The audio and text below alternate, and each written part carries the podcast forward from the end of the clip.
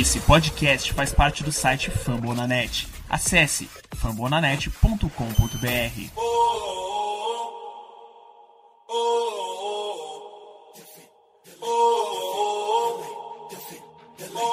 Cleveland, get on your feet and make some noise for your Cleveland Cavaliers! Let's Go Cavs! Eu sou a Evelyn Cristina, aqui com o episódio 17 do podcast da Cavaliers Brasil pelo Fumble na Net.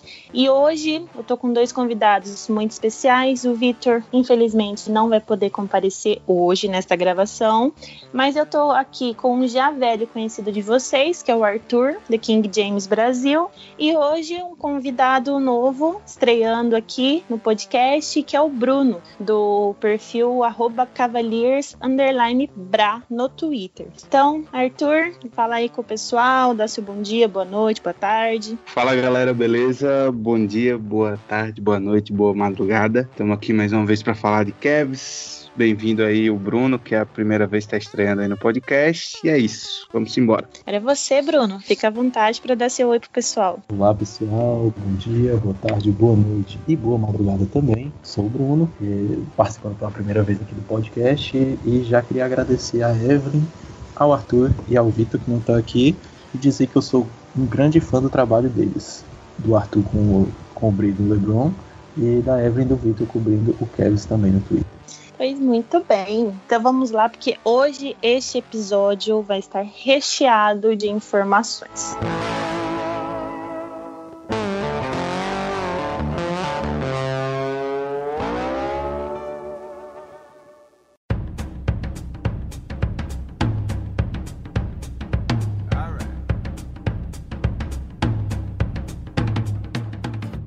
Então, desde o último episódio, aconteceram mais três jogos. Eram para ter acontecido cinco, porém, dois jogos contra o Wizards foram adiados devido a essa coisa toda do Covid. Eles não tinham jogadores suficientes, então tiveram que ser adiados.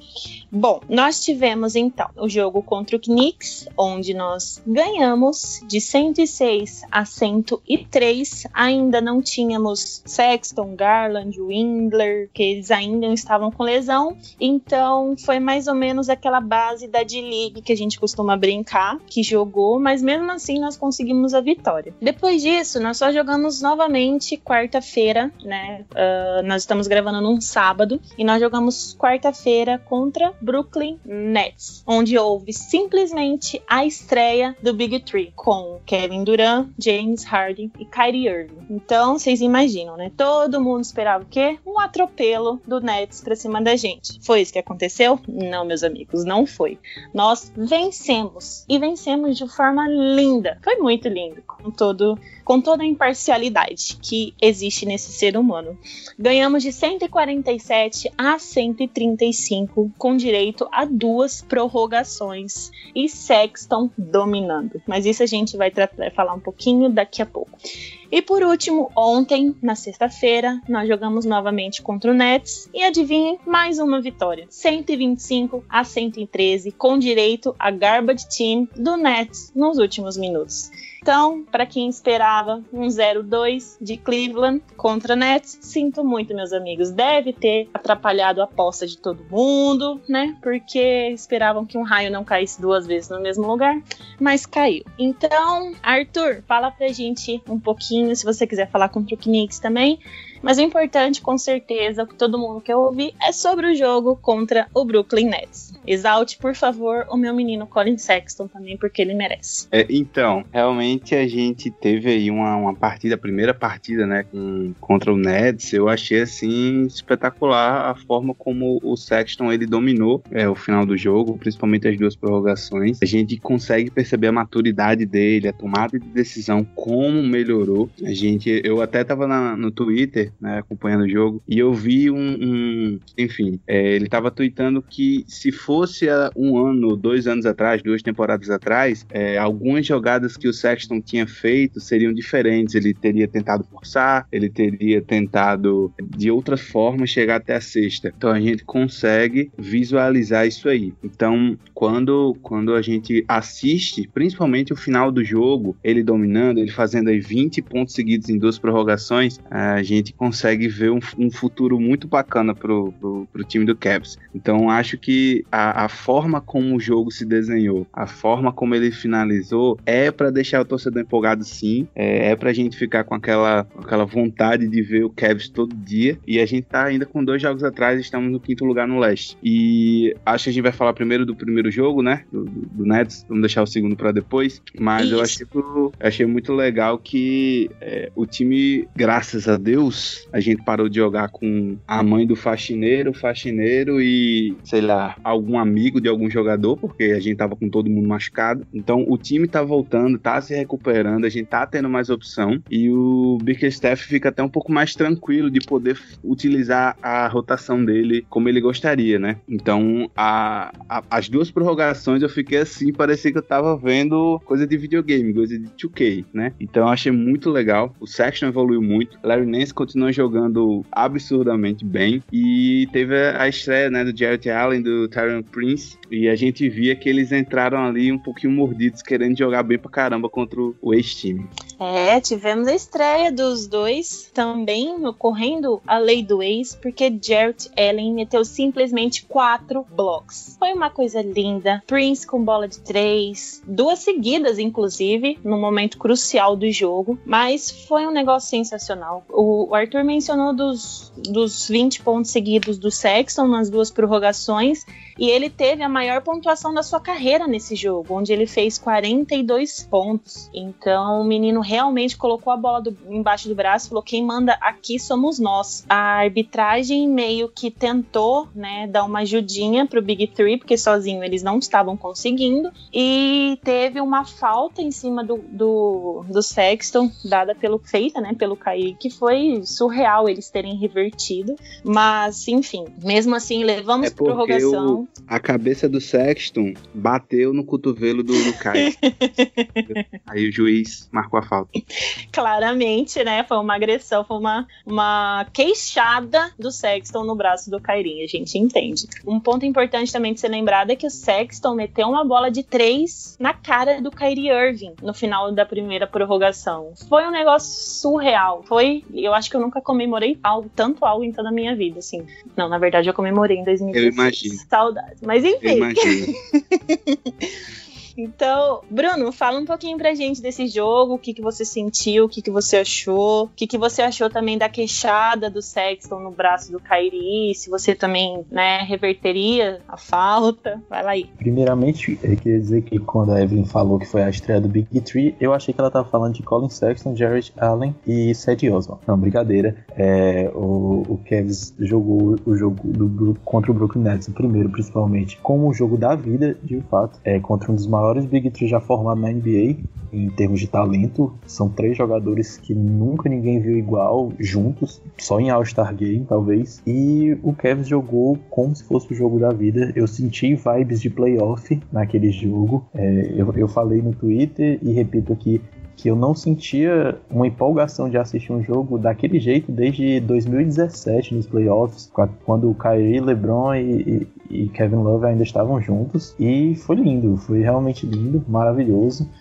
A arbitragem de fato se me ofuscar, eu só, reverter, só reverteria aquela falta se fosse para dar flagrante no Kyrie, porque foi realmente uma, uma, um cotovelado na cara, não sei ao certo. E logo depois ainda teve uma andada bizarra do James Harden que deixaram passar também, é, acho que na, na, primeira prorrogação, no final da primeira prorrogação, mas é, tentaram dar vitória pro Nets, não conseguiram, esqueceram de combinar com o Cavs, porque e com o Cole Sexton, porque o que o Sexton fez foi algo absurdo. Aquela, aqueles lances seguidos dele arremessando, ele arremessou na cara do Kyrie, ele arremessou na cara do Kevin Durant, que é um marmanjo de 2 metros e sei lá quantos, é, como se não tivesse ninguém na frente dele. O Sexton estava realmente imparável. Eu acho que, assim, nós que acompanhamos o Sexton desde o draft em 2018, a gente sente uma alegria imensa em ver ele finalmente ser, ser reconhecido por todos. É, jogadores no Twitter elogiando o Sexton, as grandes mídias, tanto dos Estados Unidos como aqui do Brasil, elogiando a atuação dele. Foi realmente uma noite memorável é, de um time que desde o início da temporada tem sido desacreditado por quase todos é, e a gente meio que bancando o time. Olha, beleza, a gente não é time de campeão, mas esse time não é tão ruim quanto, quanto as pessoas estão colocando. E, e a gente mais uma vez provou que ele estava errado. Sexton provou que ele estava errado. É, além do Sexton, também queria destacar as estreias do Jarrett Allen e do Taulian Prince jogaram demais mesmo, demais. É, o Taurean Prince até me surpreendeu positivamente. Eu sabia que ele era um bom defensor, mas ele foi mais do que isso. Conseguiu matar umas bolas que eu não esperava dele, primeiramente, assim. O Jared Allen também surreal. E, e, foi mais ou menos isso. Foi uma atuação muito empolgante. É isso que eu tenho a dizer desse primeiro jogo contra o Brooklyn Nets. Uma coisa que, né, mencionando sobre o roubo, teve, eu não lembro agora o perfil, eu também procurei para mencionar aqui, porque ele fez um comentário que eu dei bastante risada. É, ele falou que os as zebras, né, os árbitros, eles estavam, fizeram esses, essas, uh, vamos dizer, essas chamadas erradas, né, para não falar outra coisa, para meio que balancear o roubo que o Kevin fez contra o Nets, pegando Jared Allen e Tyrion Prince, né? Porque realmente foi um assalto à mão armada do Cavs. Então, né, só para balancear, as zebras fizeram isso. Mas, uma coisa que é legal de mencionar, que eu mencionei tanto no perfil do Cavs quanto no perfil pessoal, foi Kevin Love. A alegria deste homem no banco, comemorando as jogadas, comemorando as bolas de três do Sexton. Gente, não, não tem como. Não tem como você não ficar. Pode ser até não torcedor do Cavs, cara, mas você você olha a empolgação, a alegria de Kevin Love comemorando, é um negócio muito doido, porque ele realmente mostra que tá feliz, não só ele, mas todo o grupo, né? Eles estão fechados, estão ali empolgados. E assim, é, eu não acho, de verdade, eu não acho que vai ocorrer mais uma troca por ele, porque eu também já mencionei isso, mas assim, ele sempre diz que queria ficar e fazer parte da reconstrução do Cavs. E agora que o time ficou em duas temporadas temporadas ruins, né? Veio, jogou e tal, aguentou muita coisa. E agora que o time tá ficando daquele jeitinho legal, tá empolgante de assistir, é, vai ser trocado justo agora, né? Então eu realmente não sei e não acho que ele queira sair. O que, que você acha, Arthur? Você acha que ele fica ou que o time desse jeito, caminhando, uh, estando agora no caminho certo, não vai impedir uma troca dele? Então, primeiramente eu queria dizer que existe aí uma, talvez uma informação, um furo de reportagem, não sei como é que define, que talvez o Love fique, além do tempo que ele já vai ficar fora, mais duas semanas, porque o Garland pulou em cima dele e machucou a lombar do Love, né? Porque tava comemorando muito. Então tem esse risco Nossa, aí. Arthur, você é péssimo. então tem esse risco aí, a gente não sabe, né? Mas vamos torcer para que não tenha acontecido nada. Mas, enfim, olha, sendo bem sincero, eu acho que o, que o Love deve ficar, como a Evelyn disse, meio que não faz sentido ele sair agora, porque há uma temporada atrás, uma temporada atrás, a gente via ele jogando e a linguagem corporal dele não era tão boa, ele tava frustrado. Eu falava até isso, tweetava bastante que o Love não conseguia jogar junto do, do Love, né? O Section, desculpa. O Section não conseguia jogar junto do Love porque o Section tinha uma mentalidade muito de ataque, ele não dava uma olhada é, na quadra. E a gente vê que em alguns momentos o Love perdia a bola, ou então o Sexton perdia a oportunidade de dar o passe, e dava para ver que ele estava um pouco frustrado, e aquelas conversas, aqueles tweets, enfim, que muita gente fazia, falando dessa possível saída do Love. Lá atrás ele falou realmente que queria fazer parte da reconstrução e tudo mais, a gente ficou empolgado, mas na medida que o time não evoluía, digamos assim, para um time competitivo, a gente começava a pensar: será que é isso que o Love quer mesmo? Um cara que ainda é jovem, que tem lenha para queimar. Então, agora que o time tá evoluindo, que saiu de um patamar onde ele sempre estava brigando pela parte de baixo da tabela, por é, uma escolha melhor no draft, para estar tá brigando ali pela possivelmente uma das últimas três posições de playoffs, a gente percebe uma evolução, percebe que ele tá feliz em ver o time do jeito que tá. Então, não acredito que essa possível troca deva acontecer. Para ser bem sincera, de coração, eu também nem queria que acontecesse. Acho que é, o Love ele já faz parte, né, da franquia. O jeito que ele abraçou a cidade, o jeito que ele abraçou os torcedores, assim, e fez realmente de Ohio a sua casa. É, é triste imaginar ele indo embora, né? Eu não consigo visualizar essa cena. Então, eu espero realmente que ele fique também e consiga encontrar o lugar certo no time para só, com certeza o Love só vai agregar, né? Mas vamos esperar as cenas dos próximos capítulos. Só fazendo um comentário aqui sobre o Kevin Love Love. Primeiramente, eu queria destacar aqui um ponto que um colega nosso do Twitter, o Kevin Love Brasil, comentou palavras duras pro Kevin Love, falando que a panturrilha dele não tá boa para ele jogar basquete, mas tá boa para fazer cavalinho com Darius Garland. Que eu ri bastante disso. É, de fato, eles foram show à parte é, no, no, no, jogo contra o Nets. Tava, tava bonito de ver o banco, as reações do banco, mas eu queria só você fez alguns comentários sobre a carreira do Kevin Love em Cleveland. E eu queria falar um pouco sobre isso também, porque muita gente às vezes esquece da importância do Kevin Love para o Cavs e para o título do Cavs. Quando o Kevin Love chegou no Cavs, lá em 2014, junto com o LeBron, o, Cavs, o Kevin Love era um jogador de média de 26 pontos e 13 rebotes. Ele era um absurdo, ele era uma máquina era double-double todo jogo em Minnesota.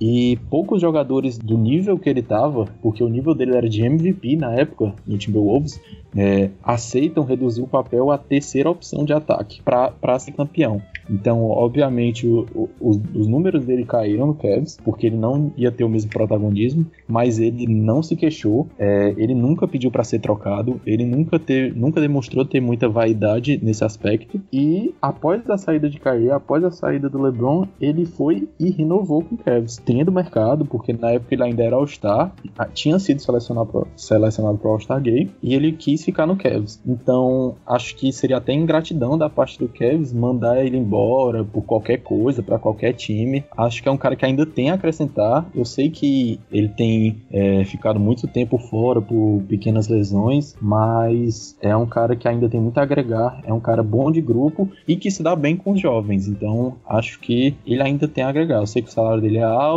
mas no momento, cap space, o Cavs não precisa se preocupar tanto com cap space. É, você mencionou sobre as pequenas lesões dele. Essa lesão é, da panturrilha atual, eu acho que eu já mencionei em um episódio anterior do podcast que eu acho que só se agravou porque ele voltou antes do tempo. Uh, ele ainda não estava 100% recuperado e aí tentaram acelerar e acabou que machucou. Que inclusive ele machucou de novo no jogo em que ele voltou. Então tem que fazer exatamente da mesma forma que fez com Sexton, que fez com Garland, demorar um pouco mais, mas para eles voltarem 100% para não correr né, nenhum tipo de, de, risco. Igual você também mencionou, Bruno, sobre um, essa parte do, do Love aceitar ser a terceira opção do ataque, muitos, eu vi várias pessoas falando, comentando sobre, comparando essa situação do Big Three, é, LeBron, Kyrie e Love, com o atual Big Three do Nets, uh, falando que será que o Kyrie vai aceitar se tornar a terceira opção? Porque realmente não é fácil quando o jogador tem um, um protagonismo muito grande no time, acabar aceitando cair para terceiro lugar, né? Então, eu acho que para realmente o Big Three do Nets dar certo, um dos três vai ter que aceitar, não se rebaixar, né? Mas aceitar diminuir um pouco o seu holofote, o seu papel. O Love aceitou, deu certo, continua até hoje. Hoje acho que o Love pode ser contra o nosso um, franchise player, né? Uh, junto, não sei se talvez o Sexton já tá no mesmo, esteja no mesmo patamar que ele, mas vamos ver.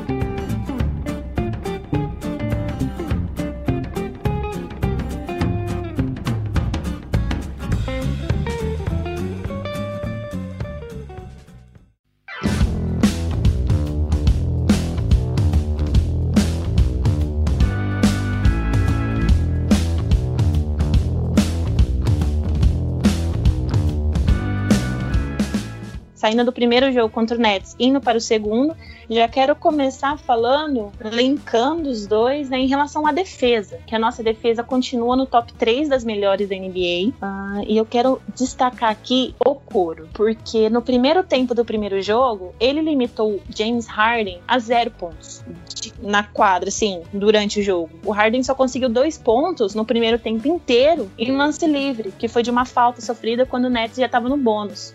E no segundo jogo, no último período, o Garland, o, o Coro simplesmente anulou o, Har o Harden. Ele anulou completamente. O menino, ele joga de uma forma que ele não tem medo de ninguém. Não tem medo de All-Star, não tem medo de ninguém. O Bickerstaff falou: o Coro, marca fulano, ele vai. Ele parece uma cola no cara. Ele tem aqueles braços grandes, ele parece uma cola. Então, é, eu acho que eu não vou parar de falar o quanto o Cavs acertou nesse draft graças a Deus. Mas, Arthur, o que, que você tem já para falar desse segundo jogo, da nossa maravilhosa defesa e do nosso querido rookie? Então, né, nesse segundo jogo, até uma coisa que eu não falei em relação ao primeiro, é que a gente tá conseguindo ter uma, uma, uma distribuição na pontuação. Então, claro que o Sexton marcou quase 100 mil pontos contra o Nets, né, nesses dois jogos. Mas a gente tem que destacar que tanto na primeira partida quanto na segunda partida a gente teve é, mais de cinco, no caso foram sete na primeira partida e seis na segunda partida, jogadores com mais de 10 pontos em pontuação. Então isso nos ajuda a dar um pouco mais de, de tranquilidade na hora que a gente está no ataque, porque não fica uma coisa totalmente concentrada no Sexton. É, em relação à defesa, a gente tem aí Larry Nance, o Coro, é, o Osman, que não é um, um mau defensor, pelo contrário, Drummond, tem o Tyrion Prince, Jet Allen, enfim, são jogadores que têm essa cultura um pouco mais é, ligada à defesa, que são jogadores que é, você percebe que tem aquela energia, que dão a raça, dão a vida é, na defesa. E quando a gente coloca todos eles juntos, a gente percebe que, que dá bom, dá liga. Então, uh, como, a, como a Evelyn falou, a gente tá entre as três melhores defesas da NBA. É, o Paul Pierce não concorda, mas enfim, fazer o quê? É estatística, né, Paul Pierce? Mas enfim,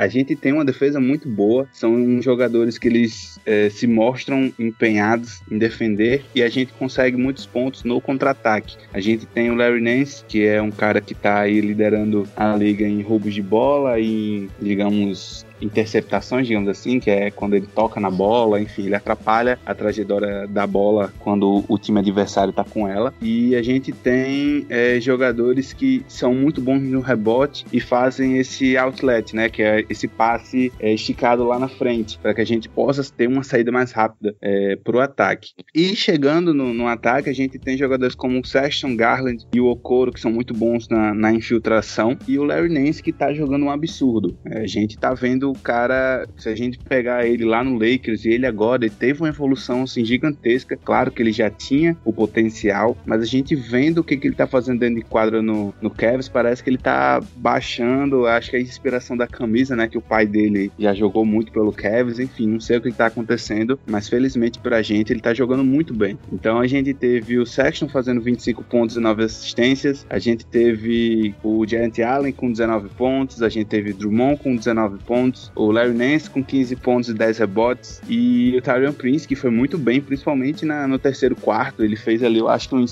seis pontos seguidos, é, sendo agressivo, e isso foi muito bom pra gente, porque no final do terceiro quarto a gente tinha aberto, se não me engano, 10 pontos. Então, isso deu uma tranquilidade para que a gente pudesse administrar. E aí, no quarto quarto, o Nash viu que não ia fazer muito sentido colocar os titulares por muito tempo, colocou a galera do banco para jogar e graças a Deus a gente conseguiu varrer essas duas, esses dois jogos contra o Nets. Pois é, foi nesse jogo também nós tivemos a volta de Garland e Dylan Windler. Depois Windler depois se lesionou no primeiro jogo, teve uma fratura na mão e o Garland no ombro né, ficou de fora, se eu não me engano, de oito jogos. Voltaram, voltaram muito bem. Windler com duas bolas de três, ajudando na defesa. Garland sendo Garland com suas assistências, seus pontos, seus lindos floaters, né? Uh, realmente agora nós temos já uma rotação, uma segunda rotação. Falta apenas o Love e o Deli voltar voltarem das lesões. O Dele tá ainda com seu protocolo de concussão. Eu vou buscar informações com os insiders do Cavs para ver se de fato ainda é isso, mas aparentemente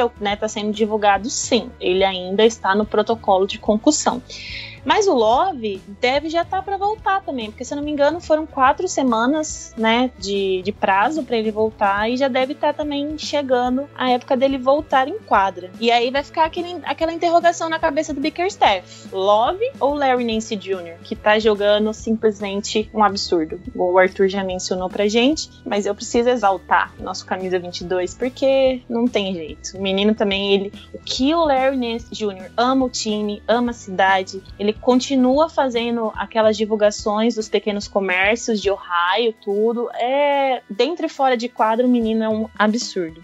E Bruno, fala um pouquinho pra gente dessa defesa do Cavs, Larry Nance Jr., Love ou Nance, quem que você acha que deve voltar? A palavra é toda sua. É, é muito complicado agora com a volta do Kevin Love, realmente o que o, o Bickerstaff vai fazer, né? Eu defendi muito o Love aqui, mas às vezes nós como torcedores, a gente vê o time tão encaixado encaixadinho tão certo que a gente fica com medo de uma peça ser o suficiente pro, pro time perder o entrosamento e tudo. Mas assim, Kevin Love é um jogador que tem que ser titular. Eu realmente não sei como o JB Bickerstaff vai, vai fazer.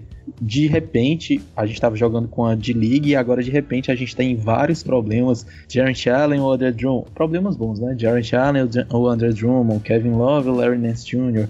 É, e só quem vai conseguir responder isso é o Bickerstaff. O Larry Nance está fazendo uma temporada absurda. Ele faz tudo. Ele defende bem, ele rouba a bola, ele dá toco. No ataque, ele faz pick and roll, ele faz pick and pop, ele participa de ponte aérea, ele dá assistência. É, é, é muito interessante ver o Larry Nance jogar. Ele, ele joga tranquilamente em três posições, ou de três, ou de quatro, ou de cinco. É, ele consegue marcar essas três posições também na defesa.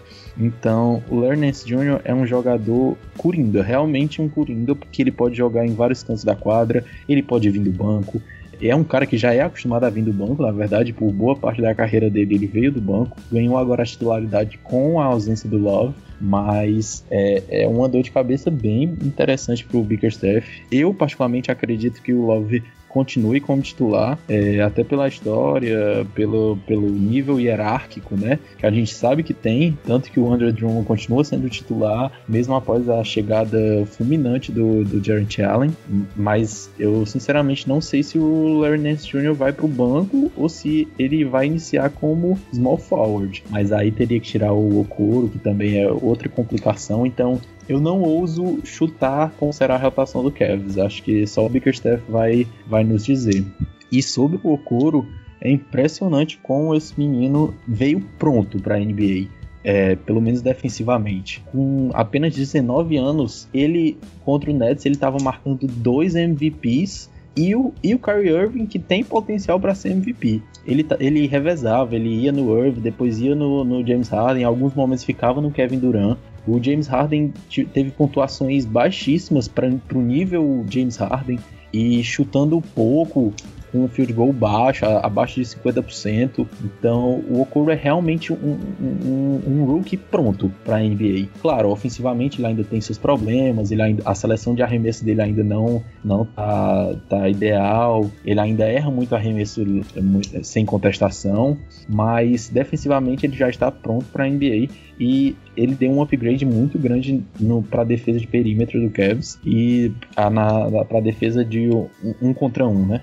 E de resto, eu queria destacar realmente os problemas que o, que o Bickerstaff vai ter. A gente sabe que os problemas de, com, com os pivôs já vem sido um pouco clareado na mente do torcedor. A gente já viu que o Drummond começa que o Jarrett Allen ganhou uns minutos e o, e o Magui é, não ganhou ainda nenhum minuto de quadro desde a chegada do Jarrett Allen, mas é um cara que continua vibrando, torcendo pelo time do banco, que também tem sido um espetáculo à parte, o Javel Magui, mostra que mesmo sendo um veterano, consagrado na liga, ele tem muito a colaborar com o time, e realmente hoje o time tem muitas opções, e isso dá um orgulho de dizer que, como falei já, o time era um pouco desacreditado, e agora a gente vê que o Cavs tem um elenco de 10, 9, 10 jogadores de NBA, realmente. Jogadores que poderiam jogar em qualquer outro time da NBA. Sobre o nosso elenco atual, é isso. É, eu realmente tô na dúvida sobre o que está acontecendo com o Della Vedova,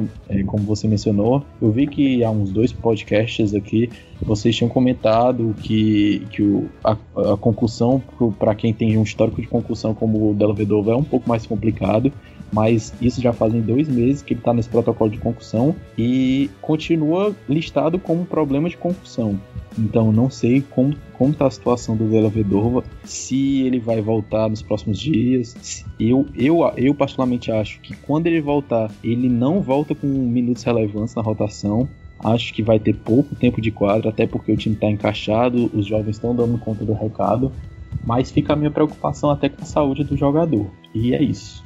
Uh, o problema do Bickerstaff, eu acho que é aquele típico problema que todo técnico queria ter, né? Porque realmente o nosso time tá encaixado e jogando de uma forma que nós, torcedores, ficamos tranquilos de quem vai entrar, né? Agora com o time todo completo, claro. Mas uh, falando um pouco também, ainda mencionando sobre a defesa, o Kevs está com um negócio muito legal, que quando o adversário tá com a bola, né, em posse da bola, eles não conseguem fazer uma jogada rápida, sabe? Aquela coisa de que vem da quadra deles, vai, pai, toca a bola com 18 segundos de posse, pronto, já, já resolveram tudo. A maioria das posses do Nets, eles só resolveram abaixo dos 10 segundos, porque o time do Cavs está marcando tão bem, principalmente perímetro, que o, o Bruno mencionou do, do Okoro, que a entrada dele ajudou bastante nisso, que o Nets foi obrigado a ficar rodando a bola, procurando um espaço, procurando um jogador livre, para conseguir fazer uma jogada e arremessar porque realmente a defesa do Cavs está muito postada, tá muito boa. É um time que várias pessoas já chegaram para mim e falaram que tá divertido de assistir o Cavs jogar. E realmente tá.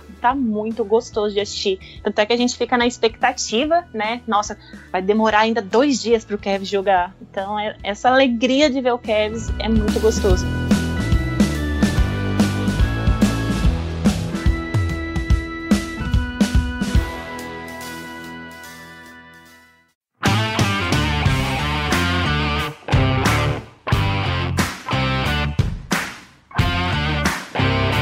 Já agora entrando em outro tópico, aproveitando que o Bruno também já trouxe sobre Drummond e Magui. É, sobre o Magui dá para entender o porquê todos os os torcedores dos times que ele passou gostam dele. Ele tem uma energia surreal, de boa. Uh, ele não entrou nos dois últimos jogos, mas a alegria dele no banco, comemorando as jogadas, comemorando os pontos, é um negócio que, por exemplo, o Drummond, que é titular, tem uma minutagem boa, não tem aquela bola do, do Sexton no primeiro jogo, no primeiro jogo contra o Nets, a sequência dele. Tem uma hora que mostra, né, a comemoração do banco, Kevin Love naquela coisa, o Garnd, o Magui pulando de uma forma como se ele fosse uma peça principal do time, sabe? Então, é um negócio muito porque mostra realmente como que o grupo inteiro tá unido e fechado em prol do único objetivo, né? Que são as vitórias, é uma mentalidade mentalidade nova, uma mentalidade vencedora, o time simplesmente se recusa a perder. E eu acho que grande parte dessa mentalidade boa vem do Magui extra quadra, né? Então, aí tem aquela coisa agora, Magui ou Drummond? Quem que deve sair? Quem que deve ficar? Quando que sai? Porque realmente é muito claro na cabeça de todo mundo que um dos dois vai embora, né? Porque nós,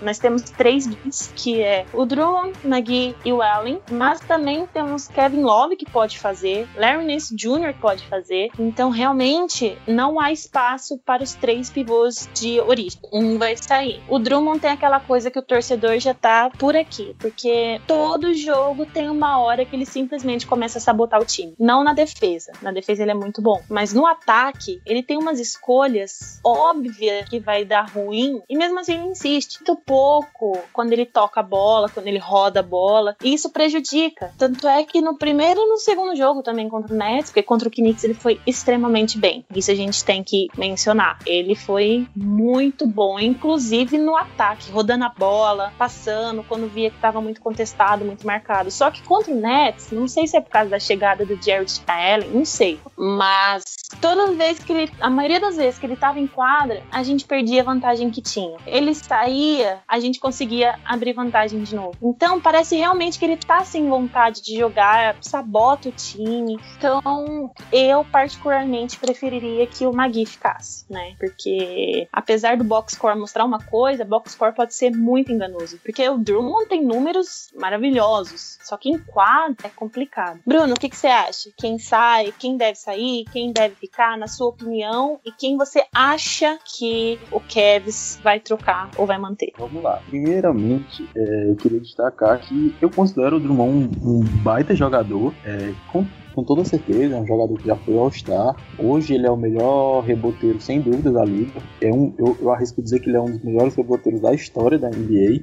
É, as médias de rebote dele durante todos esses anos que ele, ele participou da NBA são absurdos. É, nesse jogo contra o Knicks, ele teve um jogo de 33 pontos e 23 rebotes. 23 rebotes é muito rebote. O, o recorde da franquia do Cavs em um jogo só é 25 rebotes. E ele, ele flertou com esse recorde em, menos de uma temporada no, no time. Então ele é uma máquina de rebotes. É um cara que tem muito valor.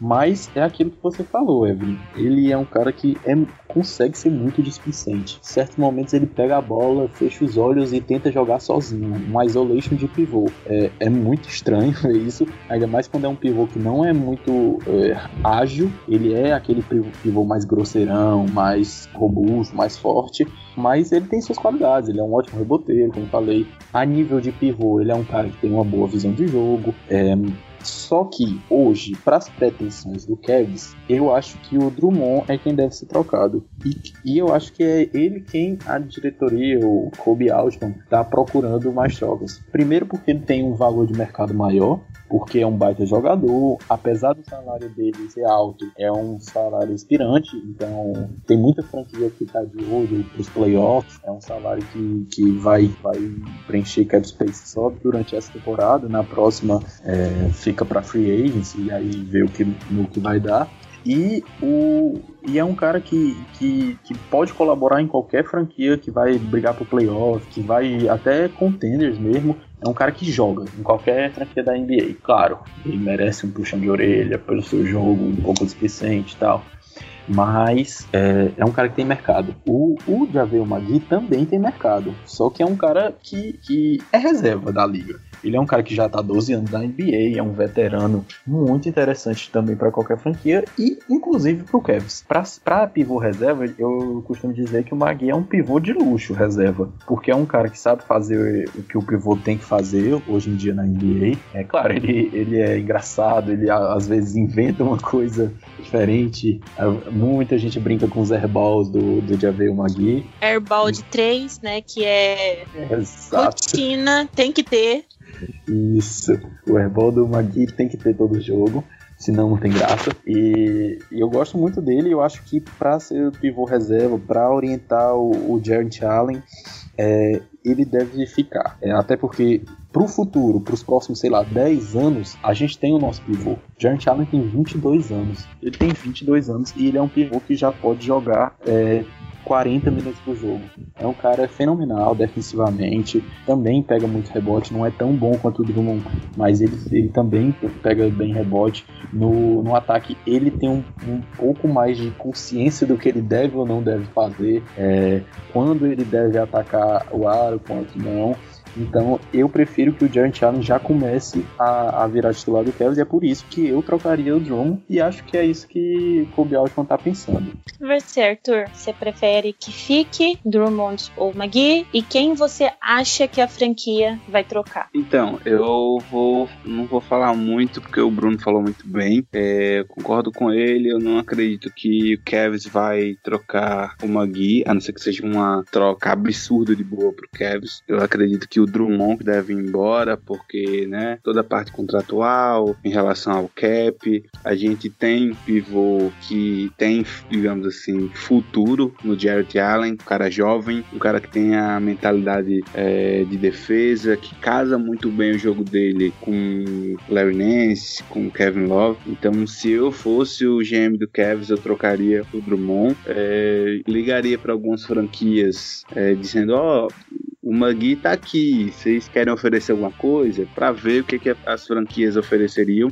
Mas acredito que o Magui é um pouco mais importante do que o Drummond no elenco do Cavs, no sentido de vestiário, de ser uma presença veterana que já foi campeão várias vezes, que sabe como é jogar num time campeão, sabe como se constrói uma cultura vencedora, uma cultura de campeão, que é importante a gente ter isso, já que os campeões da nossa equipe acredito que são Della Vedova, Kevin Love e o Magui. É, se eu estiver esquecendo alguém, corrijam aí, mas acredito que são esses mesmo. E desses três veteranos, dois eles estão machucados, né? Então aquela presença de fato que está se preparando para o jogo, né? de estar tá conversando com os atletas, de é, conseguir manter todo mundo animado, motivado para a partida, isso é uma coisa que o Magui deve ter aprendido no Warriors, no Lakers e está trazendo essa cultura vencedora para o Cavs. Acho que o Kobe Altman consegue enxergar isso e por isso eu acredito que o que deve acontecer é Drummond vai ser trocado, Magui fica e se por algum motivo uma troca muito boa aparecer por ele, aí sim ele sai, mas não acredito que o Cavs vá atrás dessa troca. Sobre o Magui também, se vocês né, nunca viram os vídeos pós-jogo no Instagram dele, por favor, vão ver, porque são surreais de bom. Ele é um show à parte, é muito legal de ver. E durante o jogo de ontem, de ontem contra o Nets, uh, surgiu a notícia de que o Nets viria atrás do Magui, faria uma oferta por ele, só que até agora nada foi divulgado, nada mais foi falado, realmente foi só esse comentário que aconteceu. Então a gente vai ficar de olho né, e torcendo para que não seja ele que vai embora. Agora, finalizando esse assunto né, dos jogos contra o Nets, onde Sexton foi o dono dos jogos, basicamente, a gente pode dizer assim, Big Three? Uh -uh, não, não. Uh, tem um amigo amigo meu que torce pro Warriors, inclusive, e ele falou que ele viu alguém comentando que o Colin Sexton queimou 114 milhões, que é o salário dos três combinados, né? Pegou o salarinho e colocou no bolso, falou: "Não, aqui quem manda sou eu, na minha casa quem manda sou eu". Então, realmente, Colin Sexton, eu acho que não tem nem dúvidas foi o nome dos dois jogos.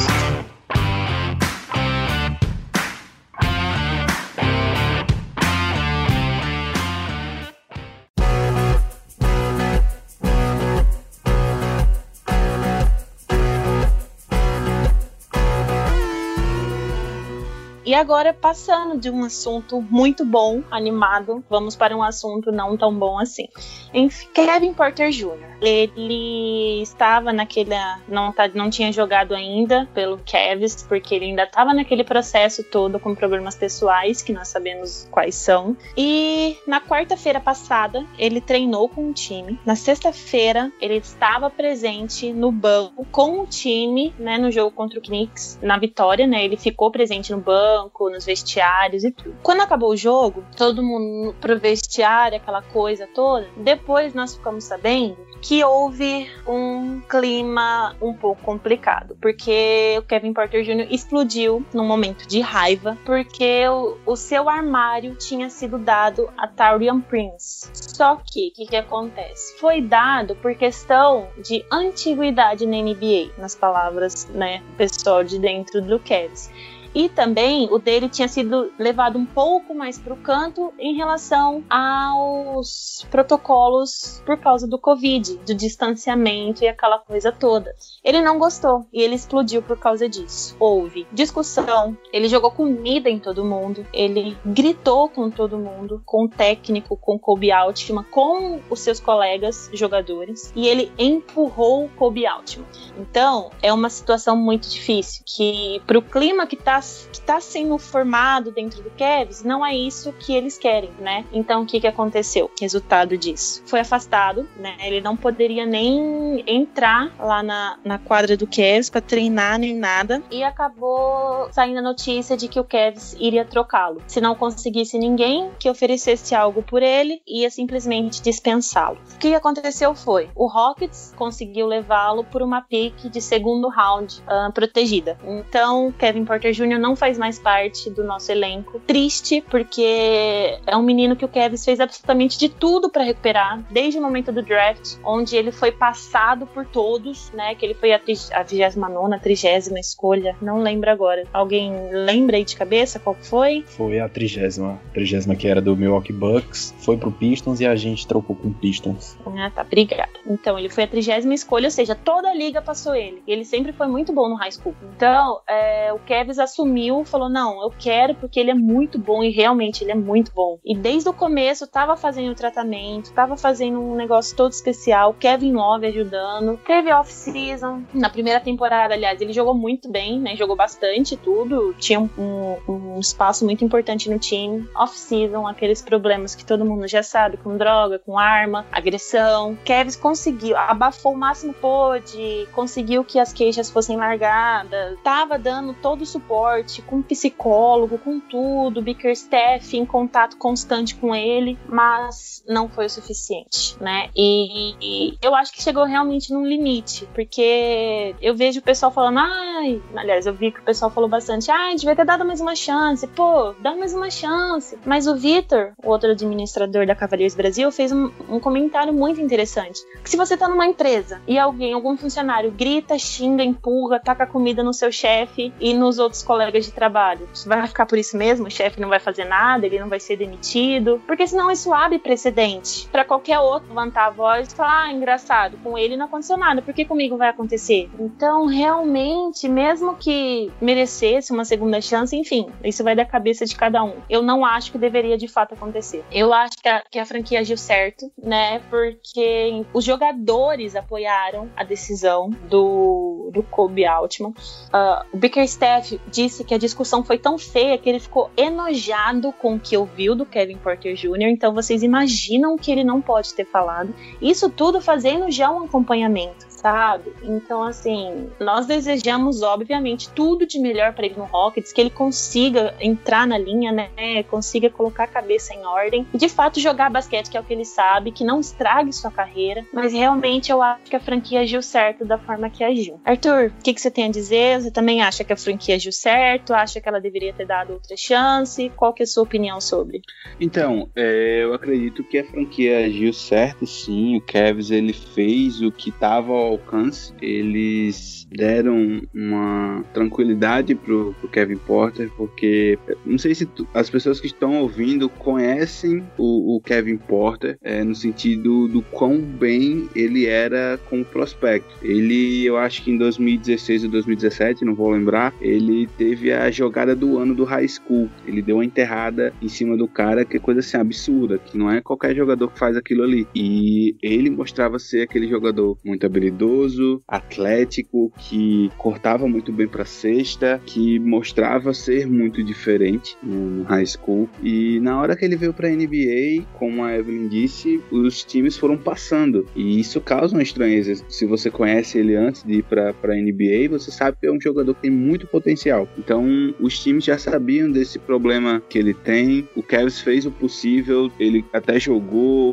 fez boas partidas, teve muitos altos e baixos, é verdade até acontecer tudo isso problema com armas, com drogas, enfim. O Cavs afastou, deu a tranquilidade, né, de, de ele não precisar jogar, de ele não precisar render, é, que isso foi até, entre aspas, bom para que os outros jogadores tivessem uma tranquilidade também. E o Kevin Porter provavelmente estava fazendo tratamento na, na Cleveland Clinic, estava é, tendo acompanhamento, mas infelizmente é, foi um episódio que eu, quando li, eu fiquei muito triste, porque eu gosto muito do, do Kevin Porter, eu acho que ele é um baita jogador, acompanho ele desde o high school, sempre sempre ficava de olho nele, porque eram na mesma época de Michael Porter e Kevin Porter Jr. Eu até achava que eles eram é, familiares, mas os dois estavam jogando muito bem praticamente na mesma época. Então a gente vê hoje o Michael Porter lá em, Denver e o Kevin Porter, infelizmente, sendo trocado depois de uma situação chega a ser bizarra. Então, infelizmente, não tinha muito o que fazer. É, eu, eu, concordo com a, com a, decisão do Kobe Altman. Tinha realmente que trocar, até para que o, o, vestiário se mantesse, se mantivesse com, uma,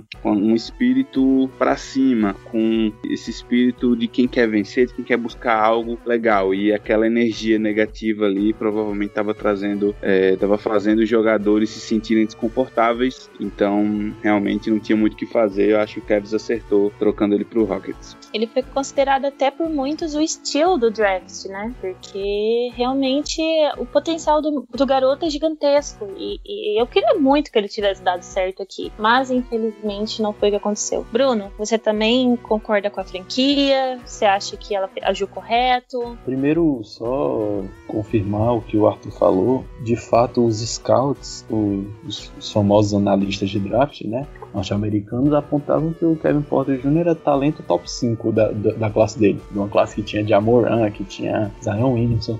Então ele é um cara diferenciado, ele sempre foi. Mas ele, ele tinha os red flags, né? Que eram as problemas que, que atrapalhavam um alto draft, que normalmente são ou contusões ou são é, quando a pessoa é problemática, que, foi, que é o caso do Kevin Porter Jr. E ele caiu demais, ele caiu para trigésima escolha.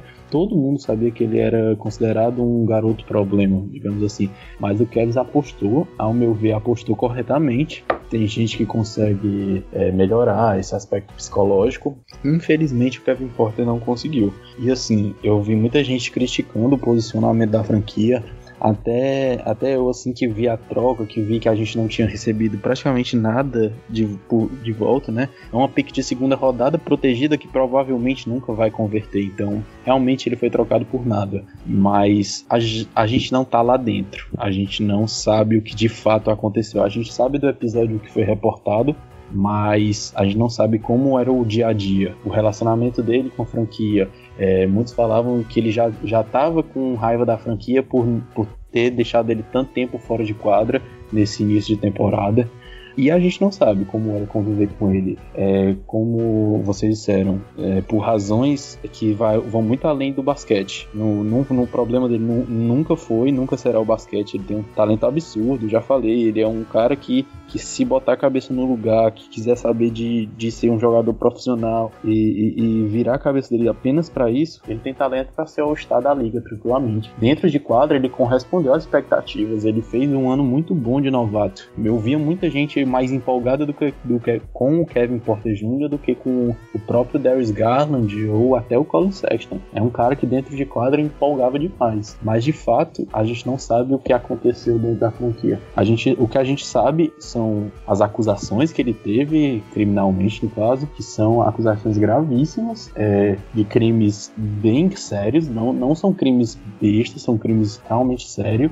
Como a Evelyn falou, o Kevin conseguiu converter essa situação, dar mais uma oportunidade para Kevin Porter Jr. E no primeiro dia que ele compareceu a uma arena para assistir um jogo do Kevin nessa temporada, ele, ele, ele conseguiu outro problema. E aí eu imagino o quanto a franquia não já deve ter é, tentado converter as situações, e aí foi o estopim ele teve que ser trocado e eu desejo todo o sucesso pro Kevin Porter Jr., mas acima de sucesso profissional, é, eu desejo que ele consiga ajustar a cabeça dele, porque a gente sabe que problema psicológico é um negócio muito sério, é um mal que muita gente vive e que a pessoa precisa de fato de ajuda. Eu espero que ele consiga essa ajuda e que ele queira ser ajudado. É basicamente isso, eu acho que a franquia fez o certo porque é, ela deu a oportunidade ela tentou mais de uma vez. É, a gente sabe que não foi o primeiro problema que o Kevin Porter se envolveu. E aí cada um tem o seu limite. O Kevin encontrou o seu limite aí. Não dispensou o garoto, mandou ele para outra franquia, que é uma franquia que tem pessoas que, que,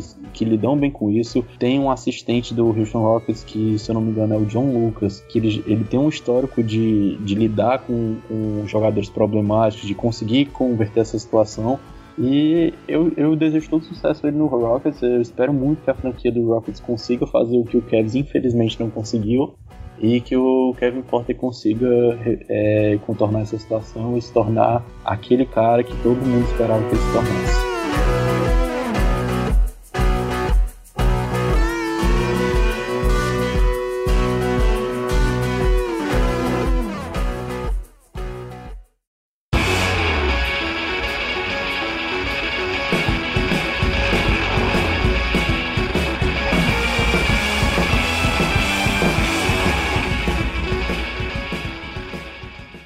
Agora, encaminhando para o final do episódio, temos algumas perguntas, como já é de praxe, para responder que vocês deixaram pra gente lá no Twitter. Então vamos começar mandando a bola para o Arthur, meu querido Arthur. O Lucas perguntou: Muitos só comentam do Allen, mas qual seria o papel do Prince dentro da rotação? E o Cherry corre risco de perder minutos? Olha, o Prince ele vai ser o famoso tem tem muito na NBA, né? O 3D, que é aquele jogador que ele vai é, ser muito bom para o nosso ataque, espaçando a quadra, sabendo atacar a cesta e na defesa Claro que o tanto o Okoro quanto o Osman eles podem perder um pouco de minutos, já que o Prince é um pouco mais veterano, ele vai dar uma segurança um pouco maior para a defesa, mas a gente tem que pensar que o Bickerstaff talvez esteja querendo desenvolver esses jogadores. Então, o Prince ele pode vir do banco, ele vai ajudar, tendo um pouco mais de minutos, é, mas acredito que o Bickerstaff ele queira deixar o, o, os garotos é, serem os alas mais, mais responsáveis por defender os grandes jogadores das outras equipes. Então o Prince ele vai ter é, essa função de passar tranquilidade, de ser o veterano, de ajudar os atletas mais jovens durante os treinos e caso necessário ele vai entrar no jogo e vai dar aquela, aquela tranquilidade ali pro time na defesa, é, no ataque passando a quadra, buscando também a vitória. Então o Prince eu acho que ele vai ser importante na nossa rotação, mas acho que a prioridade do Bickerstaff vai ser desenvolver os nossos jovens atletas.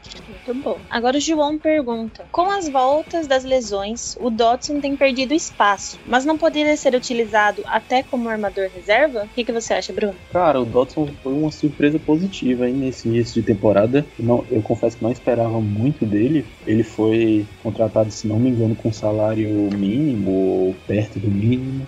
E ele, principalmente nesse momento em que o Kelsey teve muitos desfalques, ele mostrou que é um, é um bom jogador, ele conseguiu cumprir bem a função e eu acho que mesmo com a volta desse, desses desfalques, ele ainda consegue ter tempo de quadra. Claro, o papel vai reduzir, ele não vai ser um titular, ele não vai ganhar tantos minutos de quadra, mas eu acho que ele ainda consegue se manter em quadra, porque hoje é, nós não temos armador reserva, o, o Deli não voltou, o Kevin Porter acabou de sair também, e, na, na backcourt a gente só tem o Garland, o Sexton e o Okoro. A gente sabe que o Okoro tá jogando mais é, de, de small forward do que de, de shooting guard. Então acho que o Dodson vai continuar tendo alguns minutos, mas com, com minutos bem reduzidos 15 minutos por jogo por aí. Pois bem. Agora o arroba Doreto pergunta: qual seria a starting lineup ideal? Uh, eu acho que não vai fugir muito, né, gente? Vai ser Garland, Sexton,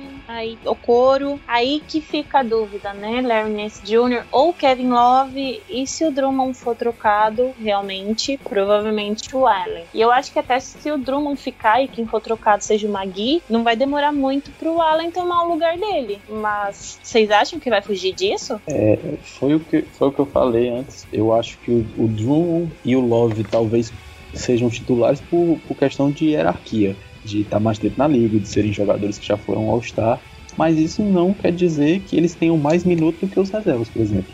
O Jarrett Allen foi reserva no primeiro jogo contra o Nets, mas ele teve mais minutos em quadra do que o Drummond. E talvez continue com o Love Drummond até o final da temporada, caso o Drummond não seja trocado. Mas o Nance e o, o Jarrett Allen com certeza não vão ser esquecidos. Eles vão ter minutos bastante relevantes e vão participar da rotação como se fossem titulares, com certeza. Arthur, você quer adicionar alguma coisa? Eu, se tivesse com todo mundo é, saudável, minha, meu lineup titular seria Garland, Sexton, Osman. Tô na dúvida entre Kevin Love e Larry Nance, mas enfim, qualquer um dos dois estaria muito bom na posição 4. E Jarrett Allen. O Osman eu colocaria porque eu tô gostando muito da evolução dele, o arremesso dele tem melhorado bastante e eu acho que ele casa muito bem junto com a dupla Sex Lane. E Kevin Love vai depender muito do, de como ele vai voltar, se ele vai voltar bem, em forma, enfim. Mas ele ou Larry Nance Jr. seria muito legal. E o Larry Nance, vindo do banco, a gente já viu que ele funciona bem. Então eu acho que eu, eu seguiria aí nessa ideia desses seis jogadores, com Larry Nance e Kevin Love, talvez sendo titular reserva ali, dependendo de como vai estar o momento de cada um. É, o, o Osman que teve uma fase muito ruim, né? Mas agora já tá voltando. No primeiro jogo contra o Nets, inclusive, ele teve, acho que se eu não me engano, três, quatro bolas de três que foram muito importantes pra gente no jogo. Então realmente a fase dele tá voltando a ser boa e a gente agradece, né? É, antes de você fazer a próxima, próxima pergunta, eu até queria é, destacar que no, no jogo contra o Nets, acredito que no, no segundo jogo, que a gente já teve aquele Garbage e tudo mais, que a gente teve o grande é, jogador preferido do Vitor, né? Que foi o Jim Wade, que ele jogou Sim. um minuto e não fez nenhum ponto, não pegou nenhum rebote, não deu nenhuma assistência, é, mas ele cometeu um turnover e fez uma falta. E também que no Mantendo jogo a anterior, regularidade. Mantendo a regularidade, obviamente. E no jogo anterior, que foi aquele jogo que o Sexton jogou muito e a gente tava com, enfim, até o faxineiro veio jogar, o nosso querido menino Jim Wade, ele não jogou. Então, assim, você vê que ele mantém uma regularidade. Até quando ele joga, ele não pontua. Então, você vê por que, que o Vitor gosta tanto dele. Então fica aí o registro. Vitor, se você estiver ouvindo, pode comemorar.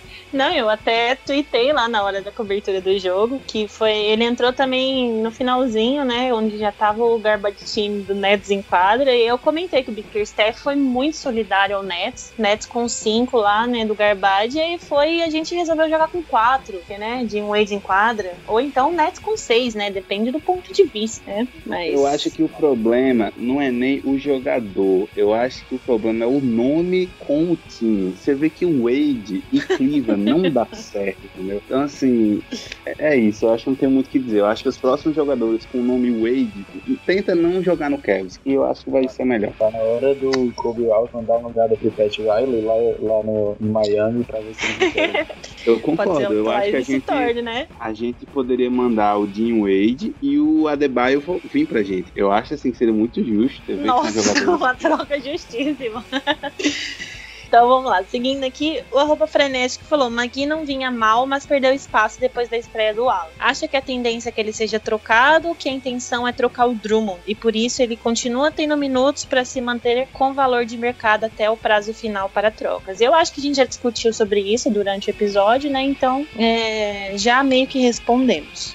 O É, Igor pergunta. Só, só fazendo Aham. um pequeno parênteses. É porque simplesmente não, não, não tem o menor sentido manter numa rotação três pivôs que têm características muito parecidas. Nenhum deles passam a quadra, é, então eles são muito semelhantes em alguns quesitos, e aí não faz sentido ter os três jogando no mesmo jogo. É importante também.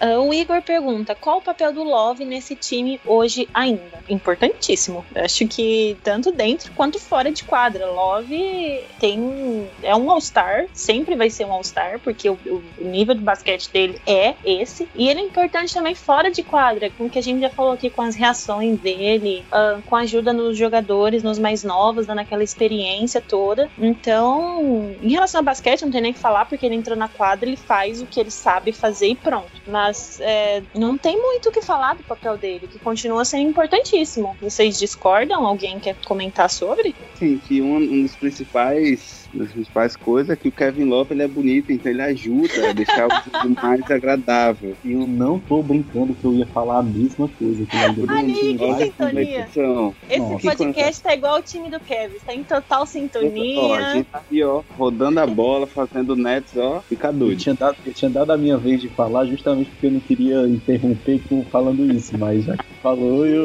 tive que cortar. Mas isso é muito normal, é porque o povo acha, por eu estar no Twitter há tanto tempo falando sobre o LeBron, que eu sou muito sério, mas eu, é esse de comentário ah, que me coitados, agrada. Coitados, Que me ajuda Mal a conhecem. Mas falando sério agora, é, o Kevin Love ele é muito importante pro time. Ele é referência, querendo ou não, ele foi um dos caras principais que trouxe o título pra gente. Então, ele é aquela referência ali dentro. O Sexton tá sendo a referência dentro de quadra, por ele tá pontuando, tá se destacando em relação a isso. Beleza. Mas a franquia de Cleveland, quando a gente pensa em Cavs, a gente vai pensar em Kevin Love. Então, ele ainda tem um respeito de todos os atletas, com certeza. A cidade ama ele, ele ama a cidade. Então, ele é a nossa referência. Então, independente dele estar tá machucado, se ele tá com time ou não, ele é a cara do Cavs hoje. Então, ele é extremamente importante para a equipe. E só falando um pouquinho também do Kevin Love, é, o Cavs, essa temporada vem tendo um desempenho fenomenal defensivamente, mas o ataque ainda não tem sido como a gente espera, pelo menos. É, a gente tem conseguido ganhar jogos, a gente conseguiu fazer boas pontuações contra o Brooklyn, a gente sabe que a defesa deles também não é muito boa e, e eles são fracos justamente naquilo em que o Cavs é forte, que é no jogo de garrafão, infiltração, essas coisas. É, o que,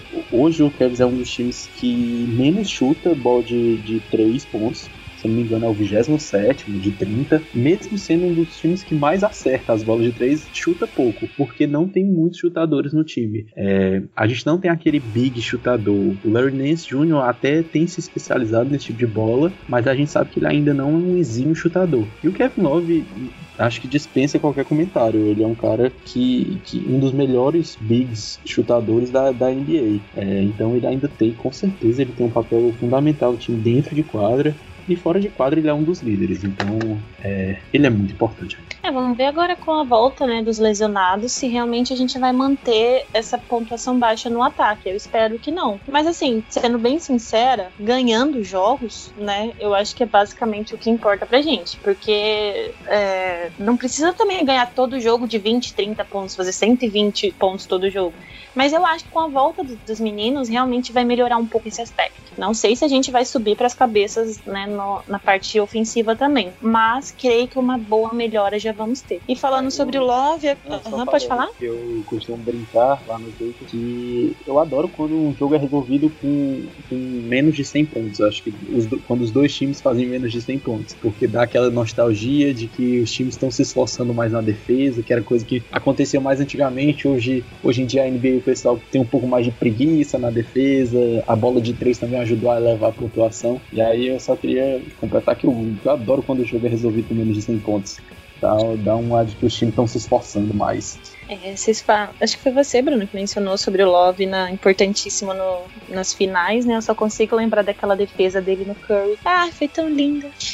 E agora, finalizando, a uh, pergunta que eu acho que a gente também basicamente já respondeu. É. Vocês acham que a possibilidade do Kevs conseguir manter Drummond e Allen na free agency? Eu acho que não vale nem a pena, né? Porque, enfim, é... eu não sei, gente, de verdade, se o Drummond vai ter uh, ego baixo o suficiente para ser reserva de um menino de 22 anos. Eu não sei. Eu acho que o cara não tem ego para tocar a bola. Imagina. Então, não. exatamente. Não. Mano, ele tem para tocar a bola. É, cara, é só. Tem que fazer aqueles vídeos com ele. Pega um vídeo de highlights do LeBron. Puxei sardinha, gente. Eu sou King James Brasil, ah, tá? Lógico, então, lógico, lógico. Pega um highlight do LeBron, Magic Johnson, pega um Hakim Olajuwon, tá ligado? Mano, bota, senta ele, faz assim, cara, ó, eu quero que você faça isso aqui. Você vai pegar a bola, certo? Você vai bater pra dentro.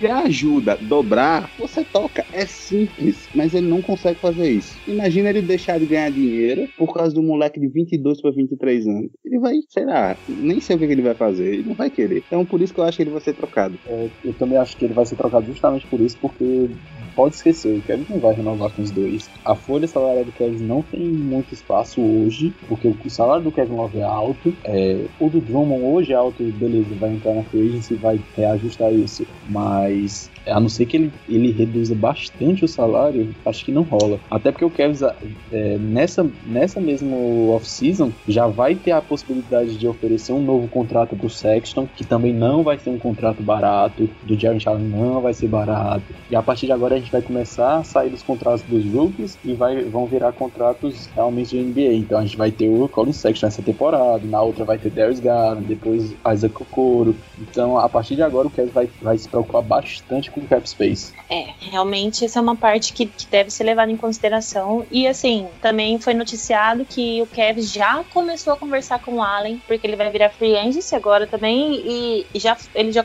começaram a, as conversas para a renovação dele. Então, e eu acho que isso já indica, né, que ou o Drummond, se quiser ficar, renove por pouco, senão acho que tchau e benção, porque se já começou a conversar com um e não com o outro, acho que já tem um indicativo aí de quem que a franquia quer ficar né? Mas uh, agora, amanhã, no domingo, nós temos um jogo contra o Celtics, depois num back-to-back contra o Lakers, e aí dois jogos difíceis. Depois nós temos dois jogos contra o Wolves, que já são teoricamente mais fáceis, para depois já vir mais quatro buchas, que é dois jogos contra o Clippers e dois jogos contra o Bucks. Então realmente vai ser, vão ser jogos onde a gente vai ver se o time consegue de fato bater de frente para contenders, onde tenham defesas melhores, porque é. defesa principalmente do Lakers é melhor do que a do Nets, né? Não tem nem o que falar. Pois não? É, só se você me permitir, eu queria fazer uma pergunta pro Arthur. Fica é, à vontade. Pro jogo contra o Lakers, Cleveland Lakers, eu queria que você me dissesse qual vai ser o placar e quantos pontos o LeBron James vai fazer cuidado. Olha o podcast que você está participando. Então, o que, que vai acontecer? a gente tem que levar duas coisas em consideração. A primeira é que o Lakers ainda não perdeu fora de casa. E vamos jogar contra eles em casa em Cleveland. Então, assim, pra né, não tô dizendo nada, não tô dizendo nada, mas se pá, né, estejam preparados. Porém. Estejam preparados vou... para que, Arthur? Não, Arthur. estejam preparados. Vou falar agora, calma. Hum. Pra ver o Lebron aí, arroba, Vou mandar um alô aí pro arroba antes de dar merda NBA.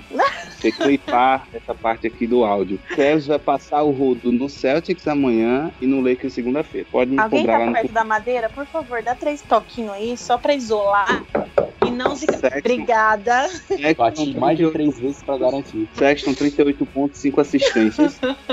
Contra o Lakers, LeBron vai meter um triple-double, mas vai perder. E o Cavs vai meter uns. Vou dizer que o Garland vai meter 20 pontinhos só, só pra aquecer ali os motores, porque vem o Clippers depois, né? Aí, aí que ele vai botar pra né, descer de verdade. Mas enfim, alô, antes de dar merda NBA, é nóis. Lembrando que se der ruim, todo mundo já sabe, né? Arroba le underline BR, underline on, por favor, vão cobrar esta pessoa, tá? Só, né, deixando bem claro. Não, mas também qualquer coisa, vou me fazer de doido vou estar tá lá postando. Lebron, triple double, ah, entendeu? Vou me fazer de doido, não tem problema. É, Arthur, você não esquece que eu tenho provas, tá? Você não esquece.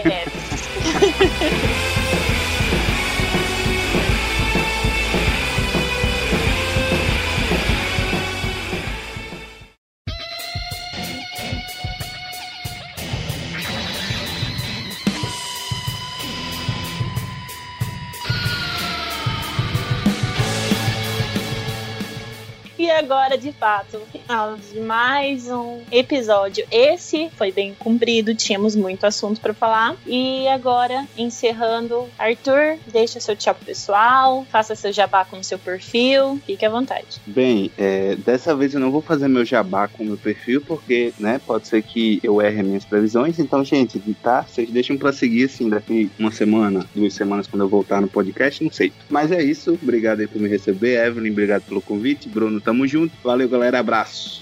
Ah, só queria mencionar aqui um comentáriozinho uh, que Austin Carr respondeu a minha pessoa, tá? Isso, né, dá licença, importantíssimo, porque não é sempre que um ídolo da sua franquia fala com você, né? Então. É, essa é a hora que a gente começa a listar com quem você já falou.